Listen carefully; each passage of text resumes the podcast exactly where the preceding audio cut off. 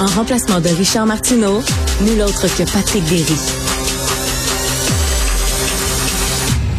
Alors, la guerre a commencé en Ukraine, mais en 2022, la guerre est non seulement euh, stratégique et militaire, elle est aussi technologique. Il y a eu des cyberattaques, des attaques informatiques russes contre des institutions ukrainiennes. On en parle avec Patrick Mathieu, expert en sécurité informatique et cofondateur du Hackfest. Bonjour Patrick. Bon matin. Alors, euh, qu'est-ce qu'on a attaqué exactement en Ukraine? Euh, ben, en fait, ça date de loin. Là. Ce qu'il faut comprendre, c'est que c'est pas quelque chose qui est arrivé du jour au lendemain. Les Russes préparent ça depuis des années et des années. Euh, c'est tout ce qu'on voit là dans les attaques de rançongiciel euh, dans les dernières années. Hein. C'est pas mal leur pratique de ce qui se passe aujourd'hui, malheureusement. Euh, fait que ce qu'on voit apparaître, c'est autant des attaques sur les infrastructures critiques, l'électricité, euh, tout ce qui est les banques, les gouvernements, euh, tous les sites gouvernementaux. Donc, on, coupe le on coupe le courant aux Ukrainiens en s'attaquant par, les systèmes informatiques. Exact. Tous les systèmes qui permettent finalement de d'avoir une bonne vie puis de gérer le pays euh, d'avoir une ligne de communication autant avec le gouvernement que les, entreprises privées d'infrastructures critiques là, sont, sont euh, la cible d'attaque. Wow. Et euh, il y a des banques qui sont attaquées aussi? Oui, exact. Puis c'est pas juste en Ukraine. Ce qu'il faut comprendre, c'est que là, présentement, oui, il y, a, une armée énorme qui rentre physiquement en Ukraine, mais l'Internet, il n'y a pas vraiment de. A pas de limite, là. Fait qu'il ça se peut, puis tout le monde se doute que l'attaque va aller plus loin que euh, seulement dans l'Ukraine. Fait que tout ce qui est des partenaires euh, de l'ONU, de, l'Ukraine et autres, de l'Union européenne, sont potentiellement des cibles. Fait qu'autant le Canada que les États-Unis, euh, comme vous dites, les, les banques et autres systèmes peut-être gouvernementaux peuvent être la cible. Fait que là, présentement, oui, en Ukraine, les banques sont une cible parce que c'est l'argent. C'est avec ça que tu peux faire de la mobilisation et autres, autant citoyens que gouvernement. Fait que si tout est hors service, c'est dur de, faire quelque chose avec ça. Donc, un risque réel pour des institutions en Occident de subir des cyberattaques russes. Est-ce qu'on est mieux équipé que l'Ukraine pour faire face à ces cyberattaques? On n'est pas mieux équipé. Euh, je pense pas qu'il était équipé. Je pense pas qu'on est équipé pour ça, aucunement. Euh, je veux dire, on en parle dans les nouvelles depuis les dernières années, la sécurité euh, du gouvernement du Québec, autant du gouvernement du Canada, puis aux États-Unis. Euh, on n'est pas en bonne position de, sécurité, malheureusement. les banques le sont peut-être un petit peu plus, mais on, le sait qu'il y a quand même des enjeux à ce niveau-là. c'est sûr que ça arrivera peut-être pas, mais il y a un enjeu possible là, que, au niveau numérique, là, ça arrive ici éventuellement. Fait que là, on n'est pas prêt. Est-ce qu'il y a des pays européens qui sont plus près que d'autres? J'essaie de voir, par exemple, qu'est-ce qui peut être une cible plus intéressante? Est-ce que, euh, par exemple, pour des pirates russes qui, supposons qu'ils ont des ressources qui sont pas illimitées, euh, est-ce qu'ils vont préférer aller s'attaquer du côté de l'Allemagne, de la France, de l'Angleterre, des États-Unis ou euh, du Canada? Ben, c'est sûr que rendu là, c'est une stratégie militaire. C'est, je suis pas expert. Non, non, mais du point de vue, moi, je parle du point de vue technologique, c'est-à-dire, autrement dit, est-ce qu'il y a, par exemple, je sais pas, je dis n'importe quoi, c'est pas, c'est pas mon domaine, ah. mais mettons que l'Allemagne euh, fait preuve d'une vision incroyable et ont euh, des, des murailles informatiques autour de leur système. Dit, ouais, du côté de l'Allemagne, on peut pas rentrer là. Par contre, on dit que la France est plus faible ou même le Canada est plus faible. Fait que d'un point de vue d'opportunité technologique, est-ce qu'il y a des, soit des pays, soit des institutions qui représentent une cible qui est plus attrayante? Euh, dur à dire, mais je pense que ça va aller beaucoup avec tout ce qui est financement de la guerre. Euh, ils vont aller sur les cibles les plus faciles, reliées à tout ce qui est euh, gaz, banque, site gouvernemental qui pourrait aider leur attaque. Fait que c'est sûr que ça va être relié sûrement à beaucoup de pays d'Europe parce que là, il y a déjà des, discussions comme quoi qui, sont en train de rentrer dans d'autres endroits aussi que l'Ukraine, puis que c'est ça leur objectif aussi. Fait qu'ils vont définitivement attaquer les pays alentours. Euh, est-ce qu'il y a des pays plus forts que d'autres? Euh, généralement, en termes de, de sécurité, on parle beaucoup justement euh, France, Allemagne, Israël qui sont très, très bons. Euh, la Grande-Bretagne qui sont extrêmement bons en, en surveillance. Est-ce qu'ils sont bons en sécurité? Ça, je ne le sais pas. Mais au final, euh, tout ce qui est généralement très grande, grande en, entreprise, autant les, banques que les gouvernements, euh, c'est très dur à sécuriser parce que la surface d'attaque est énorme. si on prend juste l'exemple euh, du gouvernement, autant Québec que Canada, le nombre d'institutions qui existent versus le nombre de personnes qui travaillent en sécurité, la proportion est pas pas propice à ce que ce soit sécuritaire facilement. Hmm.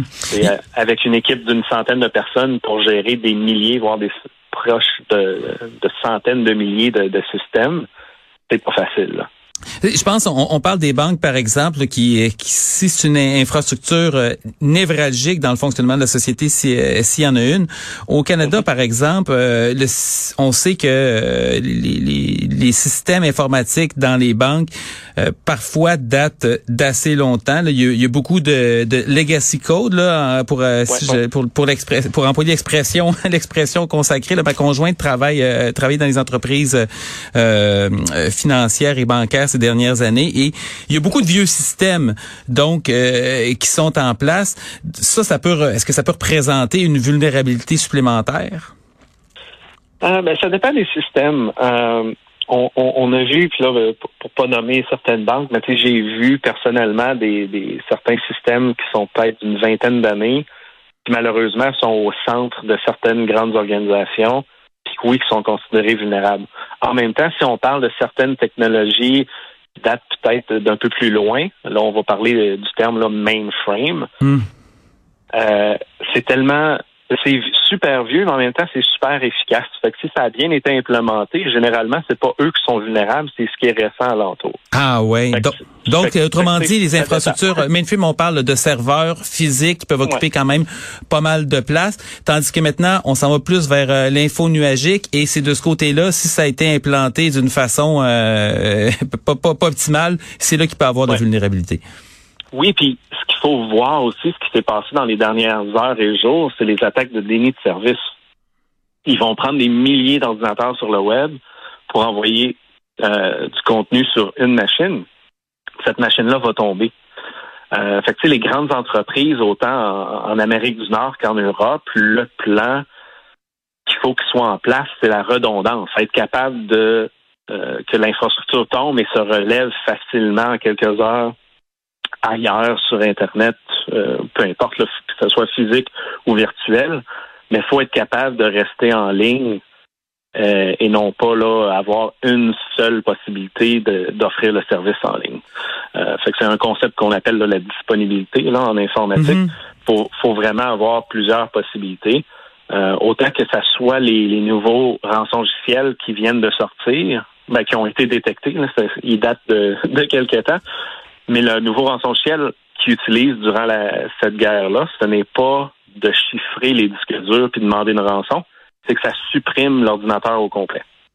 Wow. Fait qu'ils perdent les données instantanées, puis c'est comme ça qu'ils mettent hors service beaucoup, beaucoup de choses. Eh boy, ça, ça, fait peur un peu. Euh, c'est un mode de fonctionnement qui est utilisé par euh, la Russie, c'est un mode de fonctionnement qui a été utilisé aussi euh, par la Chine et je crois aussi par la, la, Corée du Nord. Donc c'est une menace qui peut qui peut venir de plusieurs parts. Ça peut être un contrepoids aux sanctions économiques aussi.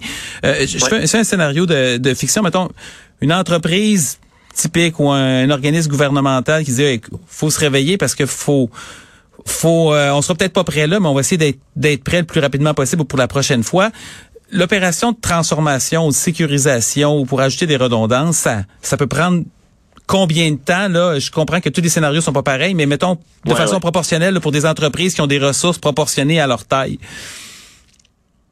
Si, on prend l'exemple, admettons, euh, je sais pas, euh, une banque avec un plus ou moins 10 000 employés, ça veut dire qu'il y a sûrement autant, voire beaucoup plus de, à mettre en place. Là. ça peut aller d'un six mois à un trois ans, dépendant de comment c'est structuré à l'interne, de comment ils peuvent aller vite et prioriser les, choses. Là. Hmm. si c'est pas en place, c'est malheureusement déjà trop tard. si on veut le faire aujourd'hui, on s'entend. Ouais. Euh, mais en même temps, c'est si c'est pas en place, c'est l'heure de commencer, c'est certain. C'est intéressant parce que il y a des parallèles à faire avec euh, avec la pandémie, c'est-à-dire que ça, ça fait longtemps qu'on sait qu'il y a une menace qui peut arriver. Euh, tant que la menace est pas concrète, euh, on voit juste les coups. Puis un coup que la menace arrive, ben là, on voit ce qu'on ce qu'on aurait pu sauver, mais il est un petit peu trop tard. Là. Ça ressemble un peu à ça. Ce qu'on entend de la majorité des entreprises, que ce soit autant des PME que des grandes institutions euh, puis ceux qui sont à l'écoute, que vous avez des PME, je suis sûr que vous l'avez pensé. C'est pas arrivé à moi, ça arrive juste aux autres. Quand ça arrivera, on verra. Euh, l'affaire, c'est que la majorité des attaques arrivent, mais vous le savez pas. Les, les attaques de rançongiciel qui, qui, détruisent ou qui demandent des rançons, c'est pas euh, instantané. C'est installé, puis six à huit mois plus tard, à un moment donné, ils l'activent. On fait qu'on pourrait avoir des, on pourrait avoir des surprises demain matin. Exact, exact. Puis de ce qui a été analysé par certaines entreprises là, de, de ces euh, attaques-là dans les derniers jours, c'est que ces logiciels-là étaient installés depuis des semaines, voire des mois. C'est, c'est pas nouveau. Ils ont été détectés récemment parce que là, ils voient que l'activité est en cours. Mais officiellement, ça a été développé par ces pays-là qui ont, euh, il faut le dire, la Russie et autres, ils ont beaucoup, beaucoup de monde pour développer des, des attaques. Les États-Unis, la même chose. La NSA aux États-Unis ont développé des, des, des systèmes pour attaquer d'autres pays. Je veux dire, la majorité des pays en ont. Euh, c'est vraiment via une institution. C'est pas deux personnes dans leur fond sous-sol. C'est des ministères qui sont dédiés à créer du code malicieux pour attaquer, faire de l'espionnage, etc. Mais là, c'est utilisé en guerre, c'est un peu intense. Et j'entends ça, puis j'ai comme l'impression qu'on risque de devoir euh, se reparler éventuellement, parce qu'on va peut-être avoir des surprises euh, qui vont arriver. Patrick Mathieu, expert en sécurité informatique, cofondateur du Hackfest, merci beaucoup pour cet éclairage. Ça complète euh, l'émission du jeudi 24 février 2022. Merci d'avoir été là. Merci aux gens qui sont de l'autre côté de la vitre en face de moi et qui me soutiennent on se revoit demain. Bonne journée.